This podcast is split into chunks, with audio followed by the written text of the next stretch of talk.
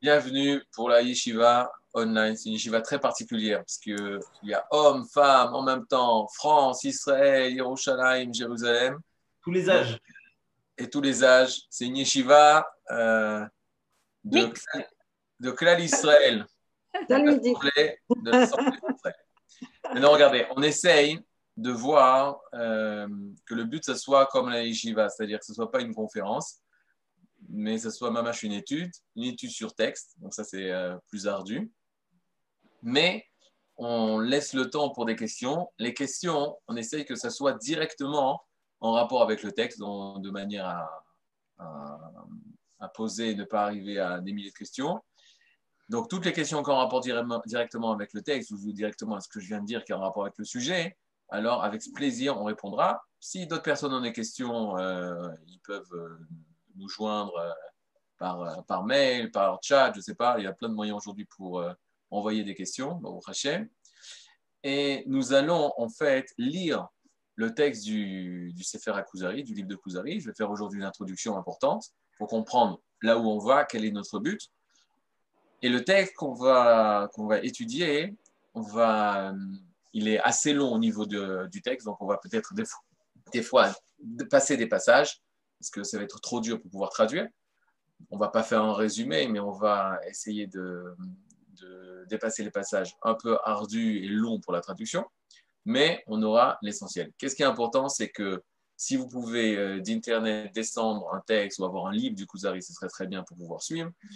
Et euh, sinon, moi, je vais faire un partage d'écran pour que tout le monde ait le même texte. Alors, on va commencer d'abord par une introduction très importante par rapport au livre.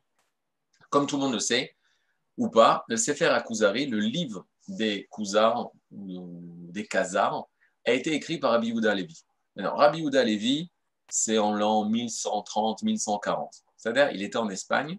C'est, il est considéré comme un Rishon. C'est-à-dire, Rishon, il y a plusieurs époques de nos sages. Par exemple, Rashi, c'est considéré comme les sages du, du, euh, temps des Rishonim, c'est-à-dire des premiers temps. Tosfot aussi, les balais Tosfot. Et Rabbi Houda Levi fait partie justement de cette époque des rabbinim, des grands rabbins, qui sont appelés Norishonim. On est 500 ans après la fermeture de l'étude du Talmud, du Talmud, pas de l'étude, mais euh, la fermeture du livre qui s'appelle le Talmud d'Agmara. On est à 500 ans. Le Ham Israël se trouve en partie en Espagne et il souffre terriblement. C'est-à-dire, on est, pas, on est bien avant l'inquisition des Juifs d'Espagne, mais malgré tout, il y a des xérotes, des décrets contre les Juifs d'Espagne. Les Juifs euh, commençaient déjà à prêter des terres, prêter des terres, prêter, euh, étaient usuriers de leur, de leur euh, travail. Ils prêtaient de l'argent aux goïms. Les goïms voyaient qu'ils ne pouvaient pas rembourser. Les juifs avaient récupéré des terrains.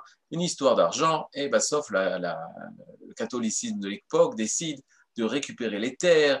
Et de, les juifs se sont trouvés du jour au lendemain sans argent, sans aucune fortune. Il y a de grandes souffrances dans le peuple d'Israël. Au niveau du monde en général, qu'est-ce qu'il y a? Il y a deux religions très fortes, l'islam et la chrétienté, qui sont les religions qui font la conquête de ce monde. Et Israël, ou euh, le peuple juif et le judaïsme, est justement la religion qui, euh, de par son passé, a une grandeur euh, très grande, et on va voir à travers le livre, celle qui va donner la naissance à l'islam, et elle qui va, de là, l'islam va tirer sa source, et même la chrétienté va tirer sa source, mais on voit qu'ils sont au niveau politique, au niveau national, dans, un, dans une situation euh, très faible, loin de sa terre depuis plus de mille ans, euh, au niveau de la réalisation de ses commandements, du fait que les communautés soient éparpillées dans le monde entier, cela ne nous laisse pas la force de pouvoir réaliser notre Torah. C'est-à-dire, on est la Torah, Israël, le peuple d'Israël, le peuple d'Hachem, le peuple de Dieu, le fameux peuple élu. On, a, on est euh, au niveau politique et social très très très bas, au niveau même spirituel, on est à un niveau qui n'est pas notre véritable niveau. À tel point que le deuxième titre qui a été donné au livre des Khazars, au Sefer Akuzari, c'est le, ou la défense de la religion méprisée. C'est-à-dire, le livre du Rabbi Yehuda Levi se veut une défense de la Torah à une époque où justement euh, personne ne pensait une seule seconde à s'intéresser au judaïsme, pourquoi? Parce que le judaïsme, ce n'était pas des valeurs qui étaient, qui étaient assez fortes pour donner une force à leur peuple de se relever de l'exil. Par conséquent, Rabbi Yehuda se veut défenseur du judaïsme, se veut défenseur de la Torah, se veut défenseur de notre grandeur, malgré notre situation si terrible. Rabbi Yehuda a écrit ce livre et il va dire une phrase, on va la lire euh, peut-être aujourd'hui, il va dire Va maskil yaskil. Il va dire il il est dit une fois au royaume des Khazars, un roi qui, lui et tout son peuple, avait décidé de se convertir au judaïsme. Et ici, dans cette œuvre-là, je vais raconter le, discours, la discussion qui a eu entre ce roi des Khazars et le sage, le sage d'Israël, le rabbin, avec lequel le roi des Khazars a discuté et qui a réussi à le convaincre, de par ses réponses, il va être convaincu qu'il faut se convertir, lui, le roi des Khazars, et tout son peuple, tous les Khazars, à Israël, à la Torah, au judaïsme. Et Rabbi Yehuda Levi dit, et je vais euh, vous faire part de la discussion qu'il y a eu entre le roi des Khazars et le rabbin. Ve'amaskil yaskil, et celui qui est sage, qui est savant, il pourra encore plus devenir savant. En fait, qu'est-ce qui est caché derrière ce mot? Il est caché une chose toute simple. Euh, il est clair que le discours qui est mis dans le livre des euh, Sefer Kuzarim, pas, ce n'est pas exactement, c'est presque pas mot pour mot, et même loin, loin de ça, la discussion véritable qu'il y a eu entre le roi des Khazars et euh, le rabbin de l'époque. Pourquoi? Parce que par rapport à l'histoire, l'histoire des Khazars, que d'après certains historiens disent que ça n'a jamais existé, d'autres historiens disent que ça oui existé, on a des preuves, etc. Il y a une, une marloquette, une controverse au niveau de la véracité de cette histoire. Est-ce que vraiment il y a un peuple qui, lui et son roi, se sont convertis au judaïsme? Ça, au niveau historique, il y a des controverses. Cette histoire, même si elle est vraie, elle s'est passée 300 euh, ans environ avant Rabbi Yehuda Levi. Comment Rabbi Yehuda Levi a pu véritablement savoir ce que le rabbin a dit au roi et ce que le roi a dit au rabbin? Ça, ça paraît impossible. Mais euh, il va essayer d'imaginer, et c'est ce qu'il fait dans son livre. Il imagine le discours entre un roi Goy et un rabbin euh, du peuple d'Israël qui se renseigne justement sur la profondeur d'Israël, sur la profondeur de la Torah, sur la profondeur du judaïsme. Donc il ne faut pas voir un livre historique, mais un livre métaphysique d'enseignement pur de Torah qui a été écrit par Rabbi Ouda Alevi sur un fond, une histoire dont il s'est servi, pour euh, nous expliquer des choses très importantes. Et euh, je ne vous cache pas que oui, l'histoire est importante de savoir comment ça s'est passé, pourquoi il a pris cette histoire d'un goy et pas d'un juif qui était euh, pas religieux et qui a décidé du jour au lendemain d'être religieux. Ce n'est pas par hasard qu'il a choisi justement un roi goy, un royaume de non-juifs qui ont décidé de devenir juifs. C'est clair, il faudra l'expliquer pourquoi Rabbi Yehuda Levi a choisi ce, cette histoire en fond de toile. Maintenant, ce qui nous reste à savoir, c'est pourquoi étudier le livre des Kuzari, pourquoi apprendre ce livre de Rabbi Yehuda Levi. D'abord, parce que comme tout livre qui a été écrit par un grand d'Israël, comme le Rambam, Maïmonide, on doit étudier le guide des agarrés parce que Rambam, Maïmonide l'a écrit. On doit étudier euh, le, le, devoir des cœurs, parce que euh, Rabbi Ben Pekouda l'a écrit. C'est-à-dire tous nos grands sages qui ont écrit des livres d'Israël, alors c'est sûr qu'il faut les lire. Mais y aurait-il un ordre y aurait-il un ordre d'importance des livres qu'il faut étudier? Alors, je pense que ce n'est pas par hasard qu'on a décidé d'étudier le, le, ensemble, pour la seule et bonne raison qu'il y avait un grand sage. Il y a euh, plus de 300 ans, presque près de 300 ans, il a dit la chose suivante. Il s'appelait le Gaon Rabbeinu Eliaou, c'est le Gras, le Gaon de Vilna. Le Gaon de Vilna a dit la chose suivante. Et là, euh, ce que je vous conseille, c'est prendre une feuille et écrire la phrase du Gaon de Vilna. Le Gaon de Vilna dit au sujet du Kuzari, il dit, en fait, qu'est-ce qu'il dit? C'est son élève qui va répéter les paroles du Gaon de Vilna. Le Gaon de Vilna, d'abord, il faut savoir, vous l'avez étudié euh, avant, c'est dans le programme aussi, de l'étude, de vos études, le Messiah Técharim. Le Gaon de Vilna disait qu'il a, il a pu, il a dépensé énormément d'argent pour acquérir un ouvrage de Ramchal, de Messiah Técharim. Et le Gaon de Vilna disait, si j'avais pu aller à l'encontre, parce qu'il était euh, malheureusement le Gaon de Vilna euh, est après Rabbi Chaim Moshe Lutzato, le Ramchal, mais s'il était encore vivant, dit le Gaon de Vilna, je marcherais, je marcherais à pied pour pouvoir rencontrer ce tzaddik, c'est-à-dire le Ramchal. Et le Gaon de Vilna, dit qu'il n'y a pas un mot dans Messier Técharim qui est en plus. Donc déjà, on a un Gaon, le Gaon de Vilna, c'est pas n'importe quelle personne, c'est une référence au niveau du monde euh, juif, qui va mettre en avant un livre qui s'appelle Messiah Yesharim. Le deuxième livre qui va mettre. Ouais Le Yesharim qu'on étudie avec Rav Fison. Nahon. Parce que j'ai, euh, dans, vos, études de la journée, vous savez, avec le Rav Etan Fison, l'étude du Messiah Yesharim. Donc, qui est l'œuvre de base du Moussa. Pas, il, y a base, il y a un autre livre de base, mais le Gaon de Vilna dit c'est le livre qu'il faut étudier pour justement se construire au niveau des Midot, au niveau de la morale. Le deuxième livre, dont le Gaon, dont le de Vilna va parler, c'est le livre du Kuzari. Le livre du Kuzari, il va dire cette phrase. Écoutez les mots, les mots, ils sont très très précis. On parle d'un géant de la Torah, que chaque mot pèse, pèse son pesant d'or. Et il dit la chose suivante. Aya Omer. D'abord, c'est l'élève qui cite son maître, il dit Aya Omer. Aya Omer, lorsqu'on dit Aya Omer, c'est une expression qui, au niveau grammatical, est un imparfait. Haya Omer, c'est un imparfait. C'est-à-dire, il disait. On voit souvent cette expression dans les Pirkei Avot, dans les maximes des principes, les, chapitres des principes, dans les Pirkei Avot, où on dit Hu Haya. Il disait. Et il donne euh, Ashosha Dvarim, par exemple, on parle de Rabbi Shimon, sur le monde, le, monde tient sur trois piliers, ou Ayomer, il avait l'habitude de dire. Et Pirkei Avot, c'est un livre de morale. Le Rav Ashkenazi disait, cette expression, ou Ayomer, c'est une expression qui est très précise. Pourquoi? Parce qu'il n'y a pas marqué ou Amar, il n'a pas dit, il l'a dit. Ou Yomar, il dira, ou Ayomer, il avait l'habitude de dire. Mais le Rav Ashkenazi disait non. Il ne faut pas traduire par il avait l'habitude de dire. Il faut séparer en fait cette expression grammaticale en deux. Huaya, virgule, Omer. Huaya, ça veut dire il était. Il était. Et parce qu'il était, alors ou Omer, il dit ce qu'il était. C'est-à-dire que lorsqu'on parle d'un livre comme les Pirkei Avot, qui est un livre de morale, qui est un livre de, de, de trait de caractère, d'avoir le caractère divin qu'il faut pour être une personne pure, il y a char droite, alors il a, ça suffit pas de dire des phrases. Il faut ouaya, il faut être. Et parce qu'il était, en fait, il parlait de ce qu'il était. Il parlait de ce qu'il vivait. Et c'est ça hein, que la Torah nous demande d'arriver au niveau. Comme par exemple, une, un Otanaïm dans le, les Pierre ils étaient au niveau de ce qu'ils disaient. Ils étaient ce qu'ils enseignaient.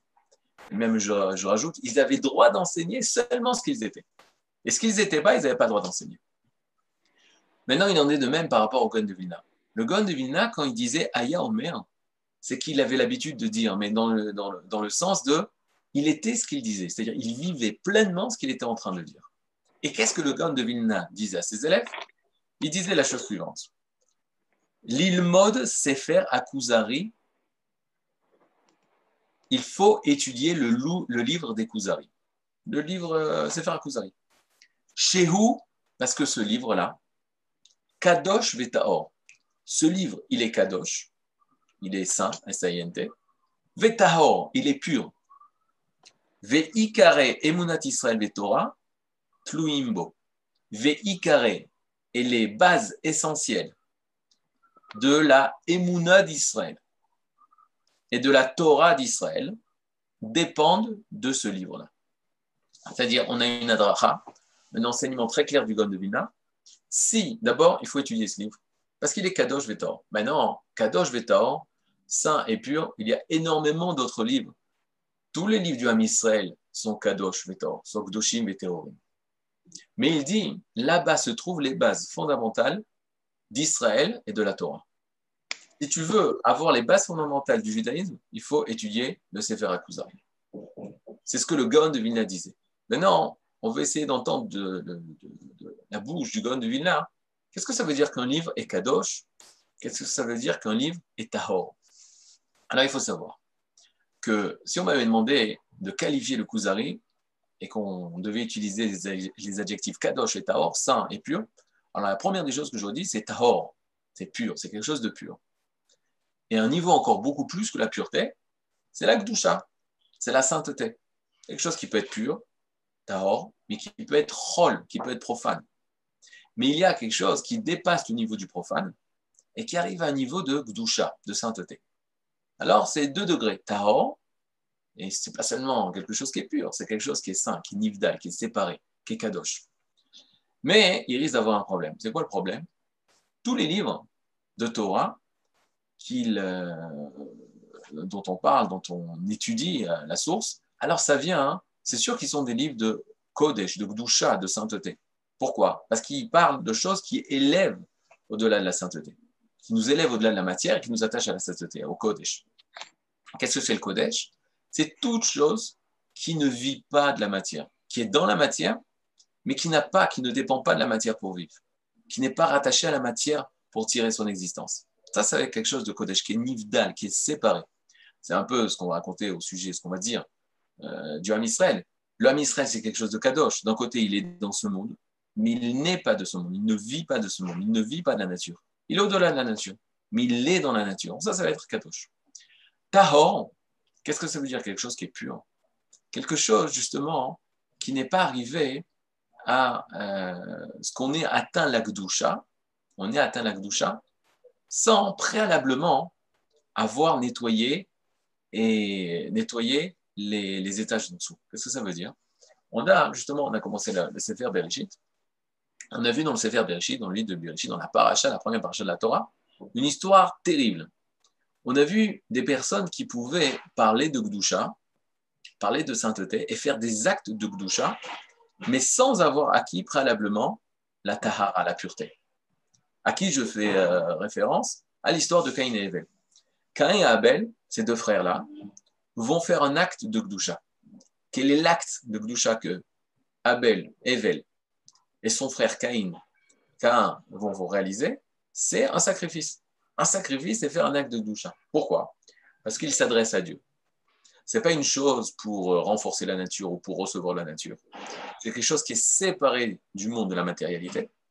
On élève la matérialité, on prend un, animal dans le cas de, de, de où on prend euh, du végétal dans le cas de Caïn, pour élever la, matière et la donner au divin, ce qui est transcendant, ce qui est séparé de ce monde. On l'élève, on fait, on, fait de la gdusha, on fait un acte de gdusha. Mais qu'est-ce qu'on voit la chose terrible?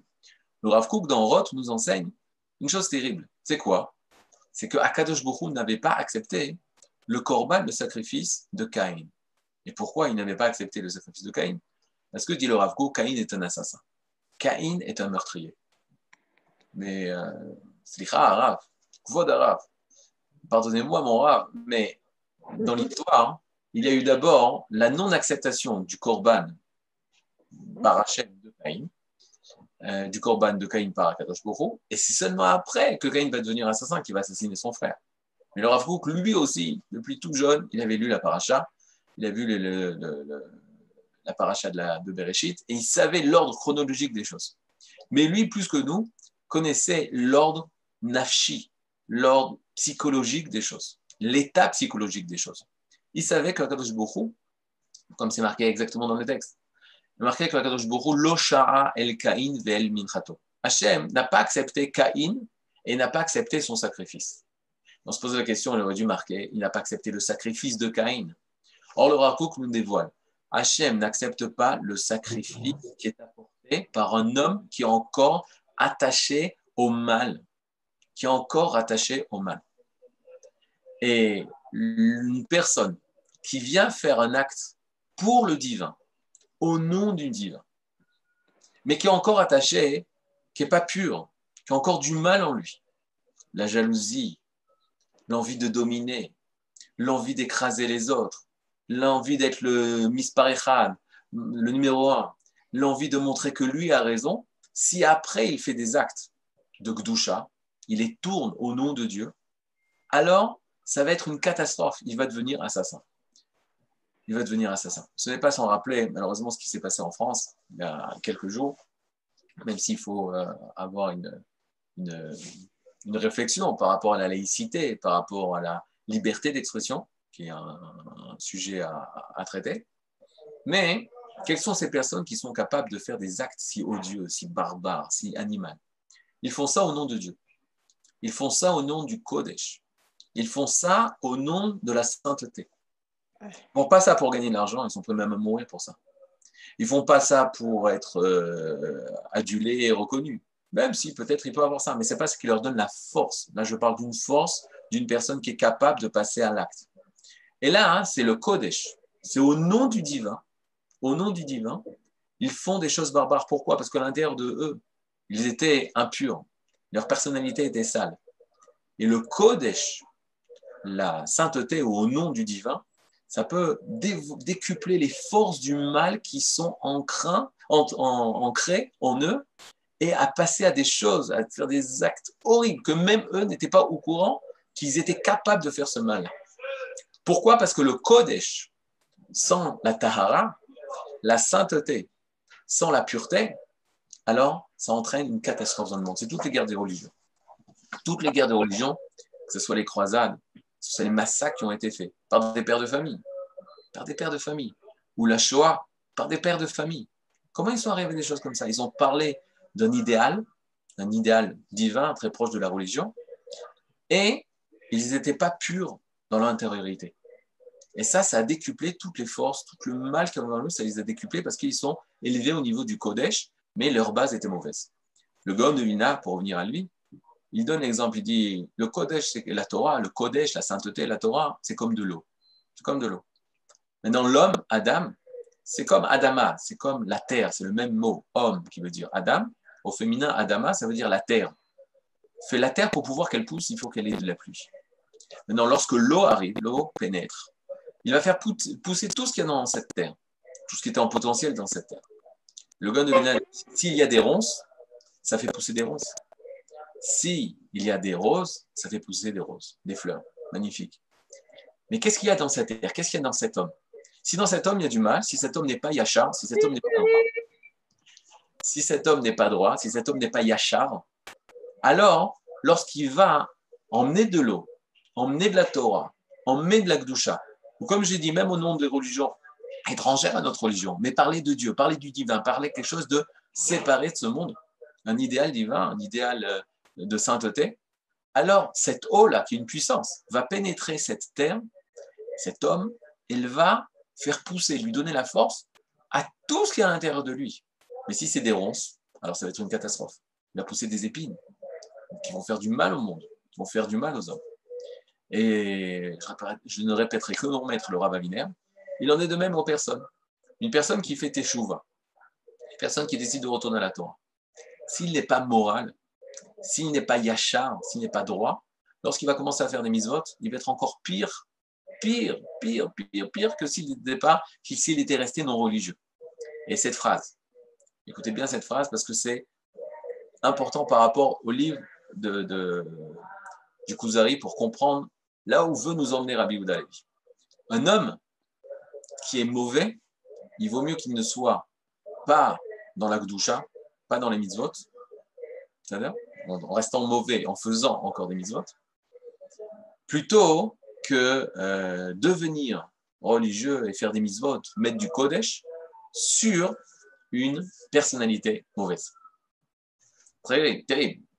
Maintenant, quel rapport avec le Kadosh Vetor? C'est ce qu'aura. Oui Comment on sait, Tarles, si on est bon, suffisamment bon pour, euh, pour euh, aller dans le Kadosh ou, ou est-ce que c'est qu'après 10 ans de et après on a le, le rabbin qui dit c'est parti? Comment on sait qu'on est suffisamment bon pour faire du bien? Il y a une halakha, il y a une halakha qui dit que le rabbin n'a pas le droit de recevoir à la yeshiva une personne qui est pas convenable. Online, on accepte tout le monde, non? Mais ici, on ne va pas étudier euh, ce qu'on va étudier quand la. Ici, on va étudier en sachant que justement les personnes, elles veulent, elles veulent essayer de comprendre. C'est quoi la différence entre Caïn et nous? Une personne qui ne veut pas changer, qui ne veut pas changer, alors toute la Torah qu'elle étudiera, ah, ça, ça, fera pousser toutes les ronces qui sont en lui. Toutes les mises-votes qu'il fera, ça fera pousser toutes les ronces qui sont en lui. Mais si une personne, elle veut, elle a cette humilité, je veux changer, je veux connaître, je veux grandir, alors là, cette personne a le droit d'étudier la Torah. Pourquoi? Parce que ce que je n'ai pas dit, c'est que si une personne veut changer, ce que Caïn ne voulait pas changer, Caïn il pensait qu'il avait raison. La preuve, c'est comme il était mauvais, il était prêt à s'approcher d'Akadosh Baruch Il dit Moi, Je n'ai pas besoin de changer. Je suis même prêt, proche d'Akadosh Bourou. La preuve, c'est que je me présente devant lui pour faire des sacrifices. Alors, en effet, une personne qui ne veut pas changer, toute la Torah qu'il étudiera, ce serait une catastrophe. Il vaut mieux qu'il étudie euh, des maths. Il vaut mieux qu'il étudie de, la médecine. Mais pas de Torah, pas de mitzvot. Tandis qu'une personne qui veut changer, la Torah, il sait qu'il a des ronces à l'intérieur de lui. La Torah le pénètre et détruit les ronces et les transforme en roses. En fleurs magnifiques, et là, ça les fait pousser. Mais ça, c'est seulement la condition si on vient mitor anava. Si on vient pousser par l'humilité, je veux changer. Je veux écouter ce que la Torah veut me dire. Donc, si une personne parmi vous veut savoir ce que la Torah a à me dire pour pouvoir grandir ma vie, pour pouvoir être meilleur, pour pouvoir être tov, yasha, kadosh, etc., droit, pur et saint, alors personne n'a le droit d'étudier la Torah. Mais si c'est seulement pour euh, avoir un doctorat en judaïsme, qu'est-ce que pensait Rabbi Yehuda etc., ça, c'est pas Torah. Et ça, ça ne change pas une personne. Donc en effet, euh, de quelle euh, étude de Torah on parle? On parle que la personne elle a le droit d'étudier, mais elle a la condition de vouloir changer, de vouloir devenir meilleur. C'est pour ça, c'est comme ça que la Torah commence. Rabbi Yehuda Levi divise son livre en cinq chapitres, cinq discours. C'est en rapport au Hamisha Kumshe Torah, aux cinq livres de la Torah. Le premier livre de la Torah, qui est Bereshit, son but, c'est pas de nous donner les mitzvot. Son but, c'est de nous apprendre la nature d'Israël. Avram, Yitzhak et Yaakov, qui étaient des gens yesharim, qui étaient des gens droits. Le premier départ, avant de recevoir les mitzvot, avant de recevoir les commandements, recevoir la sainteté, c'est d'être yachar, d'être droit. Euh, un élève m'a dit, mais euh, les goïms aussi, ils peuvent être yesharim. Ce n'est pas spécial à Israël. C'est vrai. Les goïms aussi. D'ailleurs, les goïms, quand ils lisent le livre de la Genèse, ils s'identifient. Ils s'identifient au bien qu'Abraham a fait. Ils s'identifient au bien que a fait. Ils s'identifient à l'histoire de Yaakov contre Lavan, etc. Bêta, ils peuvent s'identifier. C'est bien, il faut qu'ils soient parce qu'eux aussi ont le devoir de tenir Yachar. Nous, la différence, il y a plusieurs différences, mais une différence importante, c'est qu'on n'a pas le droit de s'arrêter ici. Un goy peut s'arrêter au niveau d'être Yachar, d'être droit. Nous, on doit continuer. En restant Yachar, en restant des personnes droites, emmener le Kodesh, emmener la sainteté. On ne doit pas s'arrêter. On doit faire les mitzvot, ce que les goyim ne doivent pas faire. Ce n'est pas dans leur tafkid, ce n'est pas dans leur fonction. Mais avant tout, être Yachar. Aujourd'hui, on voit en Israël des personnes parce que le natif dit, natif dit Hachem n'aime pas les tzadikim. Hachem ne supporte pas les tzadikim qui ne sont pas yesharim. Hachem ne supporte pas les tzadikim sont justes parce qu'ils font des actes justes. Ils, mettent les tefillin, ils respectent Shabbat, mais qui ne sont pas yesharim, qui ne sont pas droits. Qu'est-ce qui n'est pas droit? Qui ment, qui cache, qui trompe, qui essaye de, faire des combines, etc. C'est vrai, bizarrement, dans la Torah, il n'y a pas marqué. Euh, euh, a pas marqué, tu n'as pas le droit de, euh, de mentir. Pas marqué dans la Torah, tu n'as pas le droit de mentir. Tout ça, c'est au niveau des midotes. Mais pourquoi il n'y a pas marqué? Parce que c'est tellement pachout, c'est tellement simple. Et tout le livre de Bereshit, il vient nous apprendre ça. Les relations avec autrui, la volonté de faire du bien. Il y a huit mitzvot dans tout Bereshit. Sept pour les une pour nous, la Brit Mila, qui a été donnée à Abraham. Mais qu'est-ce qu'on nous apprend alors? Ce n'est pas les mitzvot qu'on nous apprend, c'est être droit. Il y a chat, même devant un Lavan, même devant un Lavan. Même quand Yaakov va se présenter devant un Lavan, il reste droit. Mais Kadosh Vetaror, donc je reviens à l'expression du gras, Kadosh Vetaror, ça veut dire non seulement, c'est sûr qu'on va nous apprendre des actes divins, quelque chose qui est hors de la matière, mais c'est Tahor. Que ça veut dire Tahor? C'est-à-dire, c'est pas euh, divin séparé de la droiture de l'homme et la pureté de l'homme, c'est rattaché à ce monde-là. On doit rester dans ce monde-là et c'est tahor, c'est pur. Ce livre, il est pur. Alors qu'est-ce que ça veut dire qu'un livre est pur? Le livre pur, c'est souvent, quand on a parlé de l'Akdoucha, des rabbinim, euh, on aurait pu penser, ils ont été influencés par des, influences extérieures. Des influences extérieures.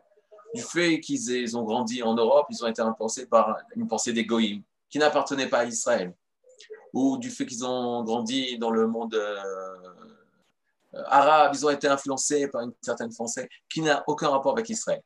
Quand le Gaon de Vilna dit qu'il est Kadosh Tahor, Tahor, il est pur de toute euh, scorie de pensée étrangère à la pensée d'Israël.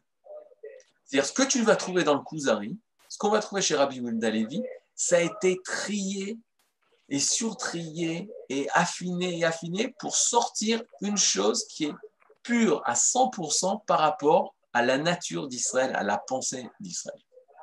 Il n'y a aucune influence extérieure. Ça a été quelque chose de tahor. Quand tu dis de l'or pur, c'est de l'or pur. C'est pas à 99%, aujourd'hui je ne sais pas, mais en tout cas c'est du 100% Israël. À tel point qu'il y a une chose, et euh, c'est peut-être pour ça que Rabbi Yehuda Levi a, mis en fond de toile ces histoires avec le roi des Khazars, c'est pas le rabbin qui va voir le roi, c'est le roi qui va chercher le rabbin pour lui poser des questions. On fait une différence à la même époque de Rabbi Yehuda Levi entre un livre qui a été écrit, le Guide des égarés, par Maïmonide. Maïmonide, au euh, deuxième, et, euh, dans, un discours du milieu du livre, il va commencer, au deuxième discours, il va commencer à défendre, euh, pas défendre, à à se comparer et attaquer ou dire que nous sommes d'accord, que la Torah dit aussi, face à la Torah de Aristote. Qu'est-ce qu'on dit? On dit que le Rambam, en fait, il est sorti vers les nations. Il va commencer à l'itmoded. Qu'est-ce que la Torah dit? Qu'est-ce que les nations disent? Qu'est-ce que la Torah dit? Qu'est-ce que la, nation d'Israël dit? Parce que la nation du monde dit? Maintenant, pourquoi? Parce que Rambam, on a dit qu'il est sorti de la maison vers l'extérieur. Il va essayer de se battre contre les idées extérieures du monde, extérieur du monde des nations. Rabbi Oudalevi, il ne sort pas de la maison. Qu'est-ce qu'il ne sort pas de la maison? Il accepte, comme Abraham Avinu, il accepte dans sa maison le roi. Physiquement, c'est le roi qui l'a fait venir, parce que sinon il a été euh, euh, passible de mort. Mais qu'est-ce que ça veut dire? C'est le roi qui vient chercher des réponses. Et le Rav, mieux que ça, il va même pas essayer de convaincre. On s'étonne même pourquoi le roi des Khazars va se convertir. Le rabbin va pas essayer de convaincre euh, le roi des Khazars se convertir. Il explique qu'est-ce que la Torah dit. Et c'est pour cela qu'un grand Rav disait il est Kodesh Kodashim. On a vu le Gaon de Vina, il dit qu'il est Kadosh Vetaor. Il y a un autre grand Rav, le Baal Avne Miloui, dans le monde des Yeshivot, il est très connu, Zbal, qui disait il est Kodesh Kodashim. Ça veut dire quoi Il est Kodesh Kodashim? Il est les saints des saints. Il y a le niveau, on y va. Niveau Chol, c'est niveau profane. Au-dessus du niveau Chol, on a le Kodesh, le saint. Au-dessus du niveau Kodesh, on a Kodesh Kodashim, le saint des saints. C'était exactement ce qui était la division au Mishkan, au tabernacle, au Beth Amikdash, au temple de Jérusalem. On avait tout autour, c'était Chol, on avait jusqu'au Soreg, où même les nations pouvaient venir au temple. Ensuite, on pénétrait, c'était déjà Kodesh. Et quand on pénétrait au tout profond, au tout, la, salle la plus profonde, la plus à l'intérieur du temple de Jérusalem, qui s'appelait le Saint des Saints, c'est Kodesh Kodashim. Qu'est-ce qu'il y avait au Kodesh Kodashim? Au Kodesh Kodashim, il y avait l'arche de l'Alliance. Aaron Brit Sur cette arche d'alliance, qu'y avait-il? Il y avait les kérouvim, les chérubins, avec des ailes, une tête d'enfant. Et on dit, lorsque Knesset Israël, l'Assemblée d'Israël, était en harmonie avec Akadosh Baruch il s'aimait, alors la tête des anges était l'une en face de l'autre. Mais s'ils étaient au moment de la colère, alors les faces se retournaient. Ils étaient gav el gav, ils étaient dos à dos, au lieu d'être panim el panim, au lieu d'être face à face. Qu'est-ce qu'on voyait au Kodesh HaKodashim? On voyait la rencontre ultime, intime de Knesset d'Israël, l'Assemblée d'Israël, l'âme d'Israël, avec Kutch avec Akadosh Baruch et ça, ça concerne uniquement Israël. Quand on parle que ce livre-là, il est Kodesh Kodashim, Rabbi Yehuda Levi ne va pas expliquer euh, les nations, et expliquer, oui, vous, les nations, vous dites ça, nous, on dit ça. Il ne va pas essayer de justifier la Torah. Il vient expliquer qu'est-ce que la Torah dit. Pas pour convaincre, pas pour euh, convertir. Non, de savoir qu'est-ce que nous, on dit sur nous-mêmes, ou ce que la Torah dit sur nous-mêmes, sur Israël. Kodesh, Kodashim, ça veut dire ça concerne seulement Israël. Ça concerne uniquement Israël. C'est pour ça que c'est un livre. C'est euh, souvent intéressant. À des personnes qui vont se convertir, La première des choses qu'on leur dit, t'as lu le Kuzari c'est sûr, c'est une personne qui veut se convertir et qui veut savoir qu'est-ce que la Torah a à dire. Alors c'est sûr qu'il doit lire le Kuzari. Mais qui sont les personnes qui doivent avant tout lire le Kuzari Peut-être même avant de dire Modani? C'est nous. Nous. Tout le homme Israël, il doit connaître sa carte d'identité. Il doit connaître sa nature. Il doit savoir qui il est. Rabbi Ouda Levi. C'est le Méchorer. C'est le chanteur d'Israël. Mais en plein Kippour et en plein euh, pendant la, la, la, la, la tfila, la Hamida de Kippour, le Mouzak de Kippour, on fait une longue Kedusha. Nagdisha, Ushmer, et ton nom euh, qui, est, euh, qui est élevé, qui est saint, etc. C'est un long texte. La Kedusha Ruka, c'est une longue Kedusha. Qui a écrit cette, cette Kedusha C'est Rabbi Ouda Levi. Rabbi Ouda Levi, il est à Kippour, en plein Kippour, dans les prières les plus importantes. Qu'est-ce qu'il fait là-bas? Parce que lui, il a compris la profondeur d'Israël et nous l'a apporté sur un livre. Ça, c'est le Kuzari. Alors, il y a plein de questions. Alors, si c'est vrai, mais alors pourquoi on appelle ça le Kuzari C'est un nom de, nation qui s'est converti. Prends ça directement d'Israël. Alors, vous devez répondre à toutes ces questions. Parce que, c'est, en effet, c'est bizarre. C'est bizarre. Comme je vous ai dit, ça aurait été préférable que ce soit un juif qui était religieux ou qui n'était pas religieux, qui devient religieux grâce au discours avec un rabbin. Non, ça a été choisi d'Avka aux nations. D'ailleurs, je fais une petite parenthèse parce que euh, grâce à quel rabbanim on a de nouveau étudié euh, Rabbi Yehuda Levi.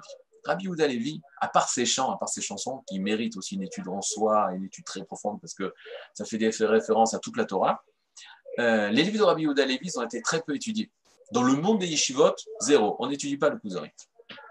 Quel monde des yeshivot? Dans le monde, dans lituanien, chassidique, etc. On n'étudie pas le livre de Kuzari. Où est-ce qu'on a commencé à de nouveau étudier les livres du Maral de Prague, les livres du Kuzari, Messiah Teshaim, etc. C'est dans les yeshivot, sous la tendance, sous la, pensée du, du Rav Kook. Lui a renouvelé cette étude-là, renouvelé cette étude. Pour des comptes, ce livre, c'est Faire Kuzari, qui était euh, une œuvre extraordinaire, laissée abandonnée par tous les étudiants de la Torah, à part des génies de la Torah qui, bien sûr, ont appris ces livres. Mais sinon, les gens religieux n'étudiaient pas du tout. Et c'est aussi un cri qu'on doit avoir. C'est pour ça que c'est très important d'étudier ces livres. C'est-à-dire que nous, nous étudions ces livres, c'est important. Mais pourquoi les plus grands rabbinim d'Israël et tous les, ceux qui sont au premier, au deuxième, troisième, quatrième rang devraient étudier ce livre Pourquoi? Parce que le gars de Vilna dit c'est Ikare Emunat Israël Torah. Le Gaon de Vilna, qui à l'âge de 4 ans connaissait toute la Torah, lui dit c'est les bases fondamentales de la Emunat d'Israël et de la Torah. On doit étudier ce livre. Non, on met de côté ces études-là. Le Rav Kouk, le Rav Ziouda disait de son père Mon père a fait beaucoup d'écrits. Tous ses écrits sont Kodesh, qui sont saints. Non, non, on ne peut pas étudier les livres du Rav Kouk dans les toilettes. Pourquoi?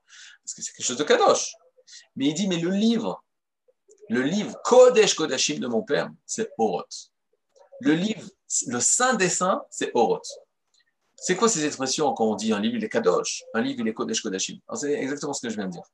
Quand on parle d'un livre Kodesh Kodashim, c'est un livre entre nous et Hachim. On parle que d'Israël. On parle uniquement d'Israël et une chose, qui concerne uniquement Israël. Vous étudiez euh, dans Online, j'ai vu, bon, Hachem, vous avez une chance d'étudier Roth Le Roth tu peux avoir des idées qui peuvent être un bon conseil pour ton ami non juif, ou même des idées euh, que le Rav va parler dans Rotatchouva et qu'on va retrouver dans d'autres penseurs, Goïm. Il en est vrai aussi des livres de Midot. Les livres de Midot, pour changer ses traits de caractère, on va apprendre aussi des Goïm. On va apprendre de, de, Chochma chez Bagoïm Tamid. Qu'il y a une sagesse aussi chez les Goïm et qu'on peut apprendre Mais dans les livres comme le Kuzari, ça ne concerne plus les Goïm ça ne concerne plus les non-juifs, c'est uniquement la nature d'Israël. Dans une chokhmah comme le, le, le, livre de Horoth, ça concerne uniquement Israël. Ça ne concerne plus l'égoïme. Et je vous donne un, exemple. Tu peux apprendre beaucoup de choses d'égoïme, mis à part les sciences. Comme je vous ai dit, le comportement, les traits de caractère, changer, être efficace, etc. etc. Tu peux apprendre beaucoup de choses d'égoïme. Même au niveau des pensées, des pensées philosophiques, le bien, l'amour, l'harmonie, tu peux énormément apprendre l'égoïsme. Et tu vois des choses qui ressemblent, qui sont différentes avec la Torah, etc., etc. Mais vous sentez que si maintenant une personne, rencontre un goy et va commencer à lui parler des corbanotes, des sacrifices. Le goy, il lève les mains et fait non, mais ça fait du tout un sujet, ça. Ça, c'est. Euh, J'appartiens pas du tout à ce sujet. Des corbanotes, combien d'encens on met? Même le goy, il va te dire non, mais faites ce que vous voulez, moi, ça ne me concerne pas. la la soyez tous en bonne santé. Bo Hashem, Am Israël Chai, Shalom. Envoie. Pourquoi? Parce qu'ils ne sont pas du tout concernés par ça. C'est exactement la même chose. C'est exactement la même chose. Quand on parle du Kuzari, c'est que nous. C'est que Am Israël. Quand on parle de Horot, c'est que nous. Une personne peut lever le, doigt et dire Mais attendez, dans Horot, c'est lui. Il parle de l'importance d'Israël face aux nations. Oui, Bétar. Mais c'est à nous à connaître ça la grandeur d'Israël, que lui, le peuple d'Israël, doit emmener sa bénédiction au monde entier. Mais c'est nous à connaître ça. Ça concerne que nous. Le gars, il peut rien faire avec ça. La seule chose qu'il peut faire, c'est Israël, étudiez votre Torah, devenez, connaissez votre grandeur pour que votre grandeur se réalise et que pour nous, on puisse en profiter. Donc, Rabbi Houda et Lévi, la première des choses qu'il met en avant, c'est Kodesh Kodashim, la relation étroite entre nous et Akadosh Baruch Entre nous et Akadosh Baruch Je, je vais grâce aux élèves, j'essaie de rester jeune dans le vocabulaire des jeunes. Alors, je vais spolier un petit peu la fin du, livre. Euh, à un moment donné, c'est le début de la rencontre avec le rabbin. Le rabbin euh, rencontre le roi, et le roi des Khazars, après avoir interrogé le philosophe, après avoir interrogé euh, l'imam l'islam, les musulmans, après avoir interrogé la chrétienté, il comprend que, bon, j'ai pas d'autre choix que d'aller voir ceux qui se disent de la descendance des enfants d'Israël, les Juifs. Mais au départ, dit le roi des Khazars, je ne pensais pas du tout vous poser la question, parce que vous étiez, comme je vous ai expliqué au départ, vous étiez totalement, euh, au niveau spirituel, vous êtes très bas et vous êtes très loin de votre grandeur d'antan. Et il va lui poser la question, quel est ta émouna? En quoi tu crois? Et là, le rabbin dit, je crois, j'ai la émouna, ce qui est une totale fausse traduction. Tout le livre a été écrit pour justement comprendre qu'est-ce que veut dire la émouna. Donc, euh, mais je traduis comme on a l'habitude de traduire. Je crois au Dieu d'Abraham, en tout cas j'ai dans le Dieu d'Abraham, dans le Dieu d'Israël, dans le Dieu d'Yaakov, qui nous a fait sortir d'Égypte et qui nous a introduits dans le désert et qui nous a euh, permis donc de, vivre dans le désert, etc. Et là, le roi des Khazars, la première, la première réponse, en réaction qu'il a fait cette phrase, à cette phrase, il lui dit, mais alors, votre Dieu, ça vous concerne uniquement à vous? Comment se fait-il que tu ne m'aies pas parlé du Dieu créateur? Je crois au Dieu qui a créé le monde. Comment se fait? Que tu ne me parles pas du Dieu qui, a, qui gère ce monde, etc. Tu me parles d'une histoire de ta nation? Et la réponse de Rabbi Yehuda Levi, c'est pas exactement comme je vous dis, mais c'est à peu près. Veut tu as raison, ça concerne que nous. Moi, je ne connais que la relation intime entre nous, la nation d'Israël, et Hachem. Je ne peux, écoutez cette phrase, je ne peux te parler que d'une chose vécue, expérimentée. Et si tu veux connaître le Dieu que je connais, c'est le Dieu d'Israël. Et donc, Rabbi, euh, le, le, ne comprend pas. Parce que quand on parle de Dieu, c'est tout de suite. Le musulman a dit le Dieu qui a créé le monde. Il y a un Dieu qui a créé le monde. Le philosophe, il va dire oui, il a créé le monde, mais il a abandonné le monde. Le chrétien va dire oui, il a créé le monde et il, euh, il a fait sortir les enfants d'Égypte, etc., etc. Mais un jour, il a choisi un nouveau peuple, c'est nous. Chacun se réfère à Dieu en tant que créateur du monde. Rabbi Ouda Levi, la première des choses qu'il dit, non. Et cette réponse-là, on la connaît au niveau d'histoire. C'est quoi au niveau d'histoire? Le beau-frère de Rabbi Ouda Levi, ce n'est autre, une belle famille, ce n'est autre que Rabbi Avram Ibn Ezra. Non, les personnes qui ont l'habitude d'étudier, Rabbi Avram ibn Ezra, c'est trois mots sur un verset de la Torah, tu passes trois semaines pour essayer de comprendre ce qu'il a dit. C'est un génie de la Torah. C'est un génie. À l'époque de Rabbi Yehuda Et faites-vous euh, un plaisir, ouvrez le livre de Shemot. Alors que dans tous les livres de la Torah, le commentateur Rabbi Avram ibn Ezra, ses commentaires sont très très courts. Mais regardez dans le premier commandement des dix commandements, les premières paroles des dix paroles, vous allez voir trois pages de commentaires de Rabbi Yehuda Ben Ezra sur le premier commandement. Pourquoi? Parce qu'il écrit que Rabbi Yehuda Levi lui a posé la question. il lui a posé comme question, Rabbi Abraham, son beau-frère, comment se fait-il que quand Dieu s'est dévoilé au peuple d'Israël, il a dit, je suis l'Éternel, ton Dieu, qui t'a fait sortir d'Égypte. Pourquoi il n'a pas dit, je suis le Créateur du monde? Je suis l'Éternel, ton Dieu, qui a créé le monde. Et Rabbi Avram Ibn Ezra, il donne sa réponse. Trois pages.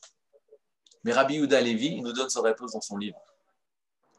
Et c'est quoi sa réponse? C'est on parle d'une relation entre la nation d'Israël et Hachem on parle du Dieu d'Israël. Il faut comprendre quel est ce Dieu d'Israël. Mais comment nous, on peut le connaître? On peut le connaître seulement si on est rattaché à notre nation. Comme pour dire que si une personne, un juif, il veut connaître Hachem sans passer par sa nation, il ne va pas pouvoir connaître Akadosh Baruch Pour connaître Akadosh Baruch il faut être rattaché à sa nation. Et c'est pour ça que le cas de Vilna va dire le livre il est Kadosh l'Akdusha, la sainteté, en Israël, ne se passe que dans le collectif. Le collectif d'Israël est Kadosh. Le juif, il n'est pas Kadosh. Le juif n'est pas Kadosh. On le dit tous les jours dans les mitzvot. Avant de dire une mitzvah, on dit Hachem, il est Elokenu. Hachem, il est notre Dieu, à nous, à Israël. Pas Elokai, pas mon Dieu. Melech Haolam, roi du monde. Mais comment je connais, j'arrive à cette connaissance seulement en tant que nous, en tant que Dieu à nous, à nous tous, Israël. Et on continue, qui nous a ordonné, sanctifiés par ses mitzvot. Asher qui déjà nous, qui nous a sanctifiés, nous, nous, Israël. Be mitzvotav par ses mitzvot. Vetiva nous, et qui nous a ordonné de allumer les bougies de Shabbat, de mettre les tefillines, etc. Qu'est-ce qu'on voit?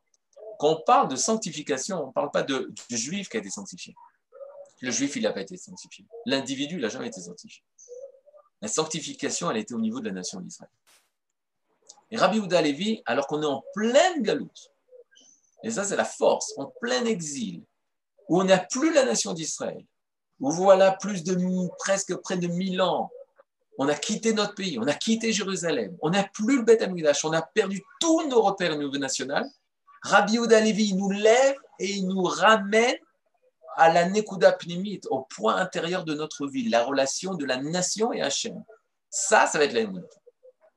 Il va insuffler un souffle national nouveau, en pleine souffrance de la galoute, pour ramener Israël à leur véritable valeur. Il suffirait qu'un seul homme, comme Rabbi Levi l'a réussi, à lui comprendre quelle est cette relation intime, à lui comprendre les particularités qui entre nous et Akadosh Baruch et qui font les particularités d'Israël, le trésor d'Israël, les richesses d'Israël, pour pouvoir construire la nation, pour pouvoir redonner un souffle nouveau à la nation d'Israël. Et même, comme je vous dis, même si personne ne va l'écrire. Mais il suffit d'un homme qui ait compris ça, et comme par, pas par magie, mais par, euh, par euh, justement, l'esprit de la nation est réveillé de nouveau par Rabbi Yehuda Levi, et que chaque juif, petit à petit, il reprend conscience de sa grandeur. Alors qu'au niveau extérieur, tout nous dit l'inverse. Les musulmans ou les chrétiens vont dire vous êtes un peuple maudit, nous sommes le vrai peuple d'Israël. C'est ça qu'ils disent. C'est ça qu'ils disent et qu'ils crient. Et nous, de l'extérieur, on a, c'est un Lévi, c'est pas par hasard, c'est un Lévi, un chanteur, un méchorère, qui va chanter le chant de la nation. Rabbi Houda Lévi, c'est pas parce que Rabbi Yuda Levi en tant que poète, Rabbi Yuda Levi en tant que Talmid Racham qui écrit un livre de Emouna. Non, c'est la même, chose. Il va mettre par écrit d'une manière qui nous explique au niveau euh, intellectuel, mais il va nous rattacher à la vie d'Israël. Quelle est cette vie particulière d'Israël? Ça, c'est la grandeur de Rabbi Yuda Levi. Et donc, vous comprenez, c'est pas par hasard. Lorsque on retourne concrètement en Israël, alors, ça ne suffit pas qu'un rabbin étudie euh, le Kuzari, que dix rabbins étudient le Kuzari. La nation tout entière. Parce que c'est la nation qui se, réveille de nouveau, en vrai. Donc, chacun de nous qui fait partie de cette nation doit comprendre quelle est la nature de cette nation. Et il exprime, je pense, justement, le, le terme de galout. Quel est le terme de galout? Galout veut dire l'exil. De notre côté, bizarrement ou pas bizarrement, ou comme fait exprès, en fait exprès, ça veut dire les galotes. Les galotes, ça veut dire dévoiler. C'est la même chose que les galotes qui veut dire dévoiler. Galoute, c'est l'exil. L'iglote, dans le fond, dans le bon niveau. L'iglote, c'est partir en exil. Golé, c'est être exilé. Les galotes, qui est un dérivé, c'est dévoiler. C'est seulement quand tu vas avoir, tu vas trouver l'obscurité, que tu vas pouvoir comprendre l'importance et la grandeur de la lumière. C'est seulement lorsqu'on va quitter notre pays où tout était normal qu'on va pouvoir dévoiler et comprendre véritablement qui sommes-nous. Et lorsque tu vas rencontrer justement toutes ces nations, tu vas comprendre qu'est-ce que c'est Sion, Bennett. Qu'est-ce que c'est véritablement Sion. Et c'est pour ça que des fois, euh, nous qui avons connu euh, l'exil, l'exil de, France, qui était un, doux exil, en tout cas après la Shoah, lorsque on est en Eretz Israël, on comprend mieux que nos enfants qui sont nés ici, la grandeur de cette nation, la grandeur de ce pays, l'importance de cet État, l'importance. Pourquoi? Parce que justement, ça nous a, la galoute, ça fait le négatif de ce qu'on aurait dû avoir.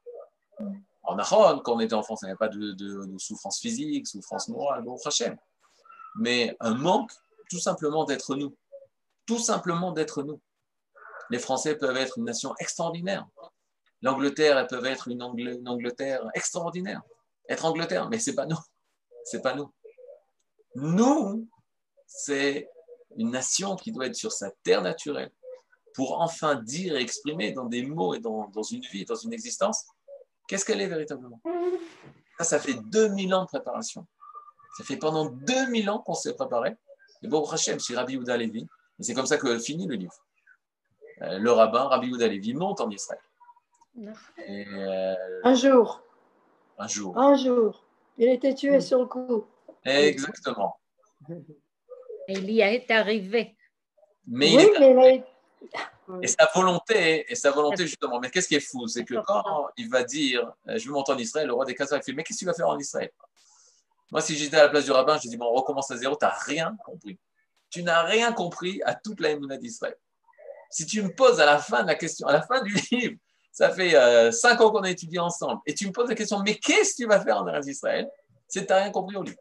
Et là, il donne sa dernière euh, texte, poème et cri de l'âme c'est là-bas que tout se passe, c'est ici que tout se passe. Et donc la terre l'appelle et euh, il va monter. Mais euh, il faut comprendre tous les, tous les, tous les, tous les exemples qu'il y a. Comme il reste très peu de temps, je vous propose de poser des questions. Est-ce qu'on doit s'obtenir un livre pour ça? Ben, Regardez, je, vous, pouvez avoir on, on se procure le Kuzari? Vous pouvez vous procurer le Kuzari. Maintenant, si vous avez des difficultés sur Internet, euh, vous avez des textes de Kuzari, comme vous voulez. Si vous avez un livre, de toute façon, un livre, c'est toujours euh, mieux, parce que vous pouvez suivre sur le livre, euh, vous pouvez étudier sur le livre, de ressortir le Shabbat, dire, même dans la semaine. Donc, c'est sûr, c'est toujours bien. Maintenant, sur Internet, il y a, des, des, textes. C'est Faria. Faria, il y a aussi. Et dans Wikitext, j'ai trouvé moi sur Wikitext, ils ont, ils ont mis sur Wikitext la traduction de Ibn Shmuel. Euh, c'est la traduction qu'on va faire. Il y a beaucoup de traductions. Ah oui, c'est une chose importante aussi. Euh, on ne pourra pas préciser chaque mot. Vous ne pouvez pas commencer à dire oui, mais il utilise ce mot à la place de ce mot. Pourquoi? Parce que c'est une traduction. Le Kuzari, ça a été traduit à partir de l'arabe. Il y a une dernière très, bonne, très bonne traduction, mais comme c'est quoi ça? C'est une bonne traduction hein? le Rav Mais nous, on n'aura pas besoin d'arriver jusqu'à ce niveau de, précision. Si vous avez la traduction qui sont diffusées de Ibn Shmuel sur Internet, vous pourrez l'utiliser. C'est ce qu'on montrera en tout cas comme, euh, comme texte. Alors, quel livre on achète si on, on veut le livre? Vous pouvez demander dans une, euh, dans une Sifria le Sefer Akuzari avec la traduction de Ibn Shmuel. OK. Euh, moi, je suis de, l'édition Verdier, euh, traduit par Charles, Charles Touati. Ah, c'est mon nom. Ah. Euh, le, le, but, c'était de lire en ivrite. Parce que je vous expliquais, il y a quelque chose, même si vous me dire, mais de toute façon, c'est traduit en arabe, alors on est tous français, on pourrait lire la chose en français. D'abord, la traduction de Ben Shmuel, comme elle est en ivrite, c'est vrai que par rapport à l'arabe, la traduction en ivrite, ça a été des, des mots qui ont quelque chose, qui, ont une signification. Beaucoup plus que si on le traduit euh, en français. Pourquoi? Parce que malheureusement, les mots en français, les mots à, à comment s'appelle? Les mots religieux en français a une euh, un, j'arrive pas à m'exprimer. Un manque de, de, Voilà, exactement. Une connotation. Euh, une connotation chrétienne. Quand on dit Amen, on dit, le pardon, etc., qu'on le veuille ou pas, nous, on est influencé par la pensée chrétienne. C'est pour ça qu'au moins, s'il y a les mots en ivrite, alors j'utiliserai beaucoup de mots en ivrite, on est beau, on la Shana Kodesh, ça nous ramènera au Kodesh. Parce qu'on verra dans le Kodesh beaucoup de racines. Pensez l'hébreu par l'hébreu, ça serait plus, euh, ça nous aidera. Donc, vous pourrez vous aider par la traduction de, Monsieur Toiti, mais le mieux c'est euh, le texte en ivrite, même si c'est plus ardu, mais même ça vous fera avancer en ivrite et c'est très important. S'il vous plaît. Oui. Euh, bonjour. Euh, je suis Evelyne. Je voulais poser une question qui m'interpelle beaucoup.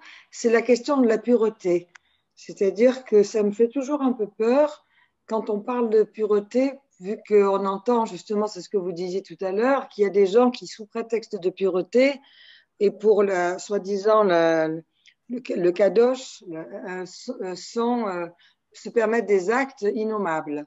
Donc, euh, c'est pour moi important de, bien, euh, bien, comment dire ça, classifier ou ce terme de pureté dans le sens de, de droitesse plutôt que dans le sens de. Voilà, exactement. Le droit à l'erreur, par exemple, ou. L'intégrité. Voilà, très bien, merci. L'intégrité, oui. Le natif de Vologine, le natif de Vologine, qui était le grand dernier Roche Yeshiva de la fameuse Yeshiva de Vologine. C'était la fin du 19e siècle, la Yeshiva va fermer, mais lui, c'est le dernier grand Rav. C'est le Rav ou le, du Rav Kouk, ou le Rav Kouk va étudier à Vologine. Tous les grands de l'époque pré-Shoah hein, ah, Oui. Beaucoup, je vous fais remarquer qu'il est 3 heures et que le Rav Yoel est déjà là. Ah, ah d'accord, d'accord. je voulais finir la phrase de Shalom, je ne veux pas vous couper. Juste... Oh, prochaine rapologine. J'ai écrit. On verra, on, verra, on, parlera, on continuera la semaine prochaine sur ça, super. Merci. Merci beaucoup. Shavuot Entier. Merci beaucoup.